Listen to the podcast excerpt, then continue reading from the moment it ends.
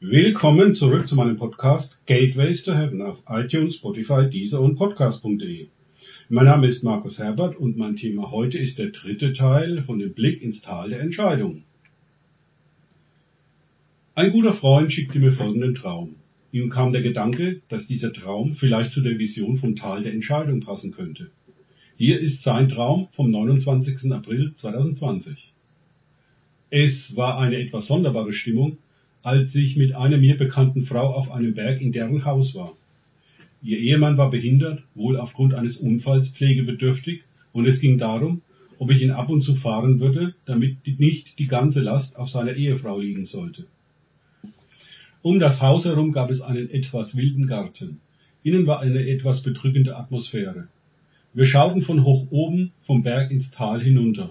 Unten verlief eine zweigleisige Eisenbahnlinie, welche elektrifiziert war. Dann schaute ich weiter nach links und bemerkte, dass ziemlich oben am Berg eine eingleisige Eisenbahnlinie verlief, welche ebenfalls mit Oberleitung versehen war. Plötzlich stoppte der Zug etwas unterhalb von uns. Es war, als ob der Zug entgleiste, und die Lok kippte um und rutschte ein Stück den Hang hinunter. Die Frau schrie auf und rannte aus dem Haus, wohl, um dort nach dem Rechten zu sehen oder zu helfen, wie auch immer. Ich folgte ihr aus dem Haus. Nun ein Szenenwechsel. Wir fuhren mit einem Fahrzeug vom Haus weg und wollten ins Tal fahren. Der Weg war sehr holprig und plötzlich durch Erdrutsche völlig versperrt, so dass wir über den Hang kleine Umwege nehmen mussten. Hier lagen Felsbrocken im Weg, welche gerade so unter den Achsen des Fahrzeugs, ein SUV, hindurchpassten, ohne Schaden am Wagen anzurichten. Soweit der Traum von meinem Freund. Ich fragte daraufhin Jesus, ob dieser Traum etwas mit meiner Vision vom Tal der Entscheidung zu tun haben könnte. Da meine Erkenntnis nur Stückwerk ist, benötigen wir andere Brüder und natürlich auch Schwestern aus der Ekklesia, um mehr von den Puzzlestücken zusammenzubekommen. Ich betone, dass diese Auslegung des Traumes nicht die einzig mögliche Auslegung ist. Von Gott geschenkte Träume sind vielschichtig und es kann demzufolge auch eine davon abweichende Auslegung geben. Prinzipiell rate ich bei jedem von Gott geschenkten Traum zwecks Auslegung bei Gott selber nachzufragen. Ich fragte Jesus, ob dieser Traum etwas mit der Vision vom Tal der Entscheidung zu tun hat. Ja, antwortete Jesus, dies ist ein weiteres Puzzlestück dazu. Ich schenke dir die Auslegung des Traumes, soweit sie für die ursprüngliche Vision vom Blick ins Tal der Entscheidung relevant ist. Der Blick deines Freundes war der Blick auf den Berg uns gegenüber. Der ist nicht ganz so hoch wie dieser Berg, auf dem wir es uns mit Mose und Elia an einem Tisch gemütlich gemacht haben. Er hat ebenfalls eine Eisenbahn gesehen mit Gleisen hoch zum Berg, uns gegenüber. Dies ist eine Nebenstrecke, die von den Gleisen des Hochgeschwindigkeitszugs weit vor dem Tal der Entscheidung abgezweigt sind. Dies ist ein Bild für die hierarchische Kirche, die denkt, sie wäre von den in der Welt herrschenden Systemen abgezweigt und würde einen, Anführungszeichen, frommen Weg gehen. Die bedrückende Stimmung, die diesem kranken System der Kirche eigen ist, siehst du an der fehlenden Vollmacht und Freude.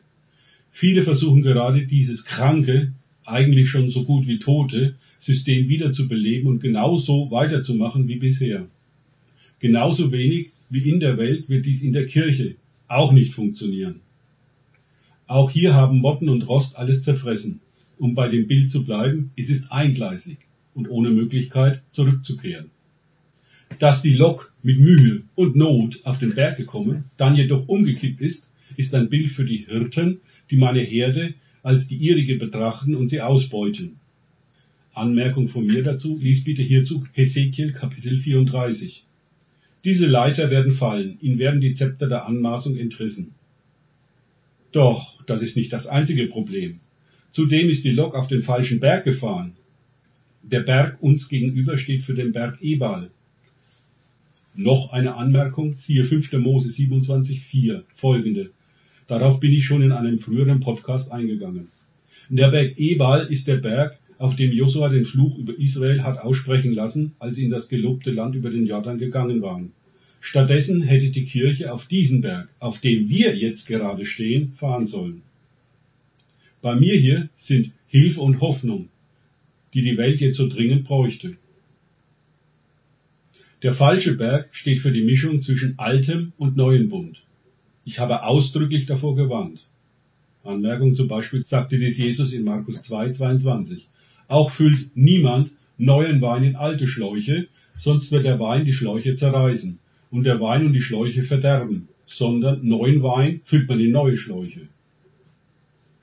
Soweit aus der Bibel. Füllt man neuen Wein in alte Schläuche, platzt der alte Schlauch und man verliert beides. Es bedeutet viel Schmerz zu erkennen, den falschen Weg gegangen zu sein. All die Jahre der Mühe, auf den falschen Berg zu kommen, umsonst. Doch es ist gut, den falschen Weg zu erkennen und die Enttäuschung abzulegen. Dann können die Menschen Buße tun und umkehren von ihren falschen Wegen. Derzeit versucht die Kirche ihr eigenes System mit ein paar kosmetischen Anpassungen neu zu starten. Im Gegensatz dazu ist meine Ekklesia während der Krise in die Ruhe Gottes gegangen, hat mich gesucht und gefunden. So seid ihr bereit für das Neue, das kommen wird. Was kommen wird, ist komplett anders. Kein gepanschter im Sinne von vermischter Wein in neuen Schläuchen. Nur aus einer Position der Ruhe heraus kann ich meinen Nachfolgern die Offenbarungen dazu schenken. Die Hektik, alles wieder wie gehabt neu zu starten, macht es unmöglich, mich diesbezüglich zu hören. Das alte System ist von Motten und Rost zerfressen und kann nicht wieder aufgebaut werden. Die letzte Szene im Traum spricht davon, dass es der Ekklesia nicht möglich ist, das alte Kirchensystem zu retten. Sie können den Menschen helfen, aufzuwachen, aber keinesfalls das alte Kirchensystem zu renovieren. Deswegen kam jetzt ein Gericht, sonst hätte das alte System das neue aufgefressen. Ihr würdet integriert dazu sagen. Neues lässt sich nicht mehr mit dem Alten vermischen. Jesus, das ist ganz schön hart, was du da sagst. Hast du etwas Hoffnungsvolles, das ich meinen Zuhörern weitergeben kann? fragte ich Jesus abschließend. Ja, natürlich. Hier gibt es einen Ort im Himmel genannt Glaube, Liebe, Hoffnung. Jeder, der mir nachfolgt, ist herzlich dazu eingeladen, mich an diesem Ort zu treffen. Jedoch ist dieser Ort nur über den Raum der Ruhe Gottes zugänglich. Ohne diese Ruhe Gottes würdest du die Geschenke, die dort auf dich warten, entweder nicht erkennen oder schlimmer noch, sie verderben. Sag dies deinen Zuhörern. Vielen Dank, Jesus, für die Visionen vom Blick ins Tal der Entscheidung und die Auslegung des Traumes meines Freundes.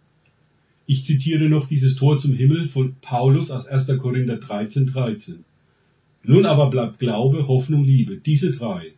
Die größte aber von diesen ist die Liebe. Ihr habt die Einladung von Jesu dazu gehört.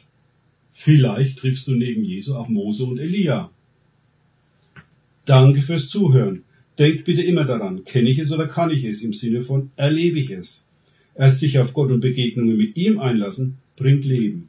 Gott segne euch und wir hören uns wieder.